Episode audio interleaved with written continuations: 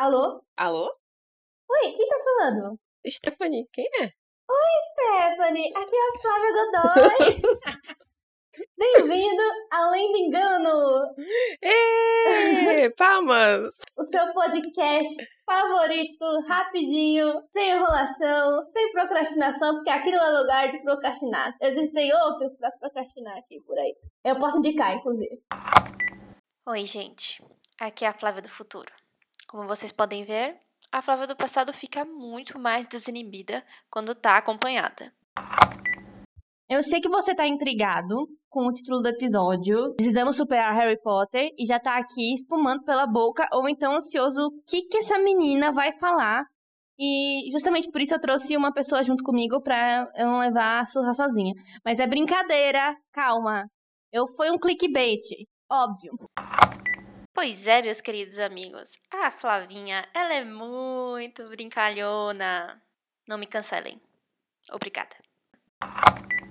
Porque hoje a gente vai falar sobre fantasias fantásticas.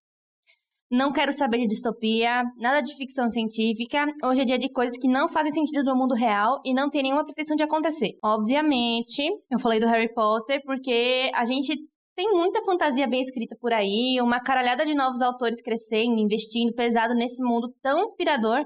E a gente só vê o que nas lojas? As mesmas baboseiras de Harry Potter de 10 anos atrás. Mas veja bem, eu não tô falando pra gente esquecer da maravilha que essa obra fez nas nossas vidas, nem diminuir o que sentimos por ela. Afinal, tenho plena consciência de que a arte salva vidas e a gente se apega muito às obras que são importantes pra gente. Mas bora dar visibilidade para as outras séries fantásticas por aí, e é isso que a gente vai falar hoje. E aqui eu tenho uma colega, uma amiga do Mundo Podcast comigo, Stephanie Wise. Fale um pouco sobre você, Stephanie, só se apresente. Meu nome é Stephanie Wise, tenho 23 anos, que eu descobri esses dias que eu tenho 23, que eu achava que eu tinha 21. eu sou de Salvador, Bahia, Brasil. Beijo, sou nordestina, tenho invejas. E é isso aí, eu sou, estou viva nesse coronavírus e é isso. É, mantendo-se sã, mas a que custo, né? Não sei. Eu est- estou com projetos de começar meu podcast chamado Linha Indireta. Ainda não comecei, mas pretendo começar, talvez sim, não sei quando, também não sei, mas estamos aí. A gente vai divulgar assim que ela, assim que ela começar, a gente divulga. E quando eu falo a gente, é eu e a Flávia do Futuro, que vai estar editando isso aqui. Ela vai estar falando aqui também. Sim, eu estou aqui, editando. E caramba, gente, tantos problemas deu esse, esse episódio. Por favor, escutem até o final. A Linha Indireta vai ser um podcast de crimes reais focados no Nordeste, Exatamente. que é a região que me abraçou. Então eu sou super a favor. Também acho. né? Todo mundo tem que ser a favor, mas enfim. Então, voltando aqui à pauta. Lewis Carroll, Tolkien, C.S. Lewis, Kafka, Marion Zimmer Bradley, J.K. Rowling, George Martin, Neil Gaiman. Meu Deus do céu, autores geniais que encheram nossas vidas de ambientes mágicos, criaturas fantásticas, aventuras dignas de serem vividas. Enchem nosso coraçãozinho de esperança. Vou dividir aqui com vocês o primeiro livro que eu li na vida. Foi o Peter Pan. Eu amo demais essa história, mas não é isso que eu vou indicar hoje. Eu vou falar uma outra coisa importante pra mim, que é o meu autor favorito de fantasia, que eu acredito que também foi muito importante na vida da Esté, que é o Rick Riordan. Rick! Ele é um reizinho da literatura fantástica infanto-juvenil. Além de produzir obras e séries maravilhosas, ele também ajuda a impulsionar novos autores com sua série de livros Rick Riordan Apresenta. Ele é o autor de Percy Jackson, que você deve conhecer, ou porque é um leitor desde cedo, como eu e a Esté, Uhum. ou porque você viu o filme com Logan Lerman durante sua adolescência, infância, e, é, enfim, esse filme é horroroso, ninguém gosta desse, livro, desse Sim, filme. talvez você tenha gostado do filme, mas tenho certeza que o livros, a saga de livros é muito, muito, muito melhor. É, com certeza, gente. Isso... Eu sou completamente suspeita pra dizer, porque Percy Jackson, aí lá vai eu levando aqui de novo. Sim, Pra mim, foi o que Harry Potter foi pra muita gente. sim, pra mim também. Contudo, eu não vim indicar Percy Jackson. Eu vim aqui falar sobre outra série do Rick Riordan, que é Magnus Chase e os Deuses de Asgard, que é uma trilogia que conta a história de um garoto morador de rua Aí, a Flávia do passado cometendo mais um lendo engano. É o seguinte, gente. As pessoas não estão na rua porque querem, elas não são moradoras de rua, elas são pessoas em situação de rua. Logo, Magnus Chase é uma pessoa em situação de rua. Que descobre ser filho de um deus nórdico. Quando ele acaba morrendo. Putz, que merda. Ele morre e descobre que ele é filho de, de um deus. Sim, foi mais ou menos isso. Mas por sorte, ele faz parte de uma mitologia que leva diretamente para o pós-vida dos heróis, Valhalla, que é um lugar mitológico em que os heróis vão ficar treinando até chegar a hora do Ragnarok, que para eles é o fim do mundo. É interessante se ele não fosse filho do deus mais frutinha de todos, Frei. Sim, ele é o deus da primavera, do calor e da e, e da, do bem-estar, saúde, sei lá. Uh, o Rick é conhecido em trazer muita bagagem cultural nas suas obras, porque ele é um professor de história e tudo mais mas é uma obra ficcional que relata a mitologia nórdica como história e não como religião, tá? Porque tem gente que acredita como religião e tá tudo bem. Só que essa obra, ela é em cima de fatos históricos e não de fatos religiosos. Você vai ter uma leitura leve, tranquila, cheia de piadinhas, um plot muito bem montado e personagens de diversas culturas. Inclusive, na série tem uma garota, Samira, que ela é de ascendência muçulmana e segue a religião islâmica ao pé da letra com o pé da letra aqui eu quero dizer assim, estritamente. Ela segue a religião dela como uma pessoa que segue religião faz. Muito embora ela seja filha de Loki e uma valquíria nas horas vagas. Parece uma salada de fruta, mas não é.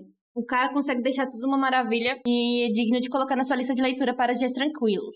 E agora nós vamos para outra indicação do dia. É você, Stephanie. Tá. Filhos de Sangue e Osso já é aquele livro que impressiona pela capa, porque você sabe que não vai estar no mundo fantástico comum de fadas, monstros e bruxas. E é exatamente isso que ele serve. Zélia de Bola vive em um mundo que a magia já existiu, mas que foi perseguida e extinta através das ordens de um rei, que dizimou toda a população magia, deixando apenas seus filhos que assistiram ao massacre por acreditar que a magia já estava morta neles. A autora Tomi Adeyemi é nigeriana-americana e durante um período de, de, grande brutalidade policial nos Estados Unidos, que nunca acabou, né? Ainda está existindo, se sentiu inspirada por seus estudos de mitologia, religião e cultura africana, que aconteceu aqui no meu país, Salvador, Bahia, Brasil. Ela veio aqui. E resolveu escrever O Mundo de Orixá, onde você pode perceber que os acontecimentos de todo o livro não são mera coincidência com a realidade. Uhum. Aí vou deixar um mistério para vocês, mas tudo acontece e aí ela vai se reunir com, com a princesa que foge e o príncipe muito louco vai atrás dela e quer matar ela e tem uns romances assim que não pode acontecer, mas acontece. E tem magia. E é muito legal porque você vê lá os orixás que a gente já conhece assim por alto, né? Iemanjá, Ogum, Oxum, então, tipo, você fica assim, tipo, sabendo mais. É, Stephanie falou tão bem desse livro para mim que eu acabei lendo também. Eu estou lendo e foi por isso que eu tive a ideia. Assim, Stephanie, a gente precisa falar sobre isso agora. Vamos falar sobre isso agora. Tem uma continuação, né? Sim, tem a continuação que ainda não está traduzida para português. Foi lançada agora lá nos Estados Unidos. E em breve vai vir para cá pro Brasil, traduzidíssimo. Acho que é a mesma crítica que talvez tenham feito a Rick, que uhum. é uma religião, mas que ela transformou em mitologia, né? Ela transformou em uma mitologia, sim. mas que sim é uma religião. Aqui tem o candomblé, tem os orixás, né? Mas enfim, é muito bom, vale muito a pena. Você acaba aprendendo muito sobre as coisas que existem no Brasil com o livro dela. E eu trouxe mais um livro surpresa. Livro surpresa! Terceiro livro. Sempre apresento dois, hoje eu vou falar três. É, e eu vou falar de um livro brasileiro, porque sim, é, eu adoro colocar a literatura do mundo aqui. Nesse episódio vamos ter um brasileiro, um americano e um américo-nigeriano. Né? Foi o que a Stephanie falou. Eu só não vou colocar japonês hoje aqui, porque senão vai ficar muito comprido.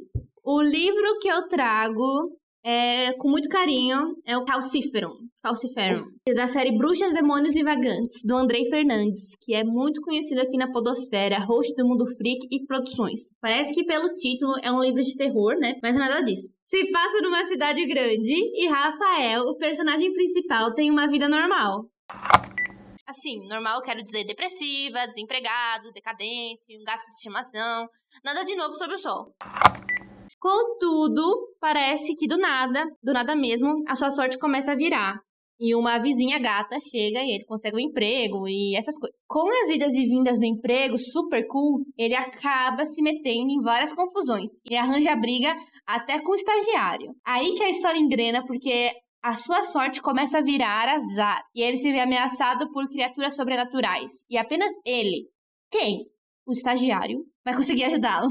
Sim, o estagiário pode ser muito útil às vezes. Ele se revela um demônio e sim, Rafael é obrigado, por motivos de sobrevivência, a selar um pacto com ele. É um livro muito interessante, bem construído e de fácil leitura. Mas o principal aqui é como o autor consegue encaixar vários tipos de situações sobrenaturais de maneira leve. E sim, você acaba ficando fã de um demônio. Ainda não tive a chance de ler a continuação, Porém, o e-book tá de graça na Amazon por tempo limitado, então vai lá pegar o de vocês. Você já leu Calciferum? Calciferum. Não, ainda não, mas já peguei. Já pegou, né? É, vocês não percam essa chance, gente. Era basicamente isso que eu queria falar que hoje eu não vou, como eu trouxe um livro extra, eu não vou recitar nenhum poeminha hoje, porque eu acho que não, não quero assim, podcast é meu, né? E se eu não quero, eu não quero. Eu já fiz coisa demais. Você trouxe a convidada além de você mesma. Exato, Stephanie. É uma terceira, uma terceira pessoa aqui. É, ou seja, considerações finais, Stephanie? É isso aí, fora Bolsonaro. Fiquem em casa, lavem as mãos. Não aglomerem-se, por favor. Ok, gente. Um beijo, viu, Stephanie? Beijo, ouvintes. Tchau. Um beijo. Hoje um agradecimento extra para você que ficou até o final e conseguiu escutar essa Flávia gritando no seu ouvido com esse eco horroroso. Me perdoem, os próximos episódios vão vir com uma qualidade superior, tá bom? Eu não vou fazer mais isso. Um beijo, gente.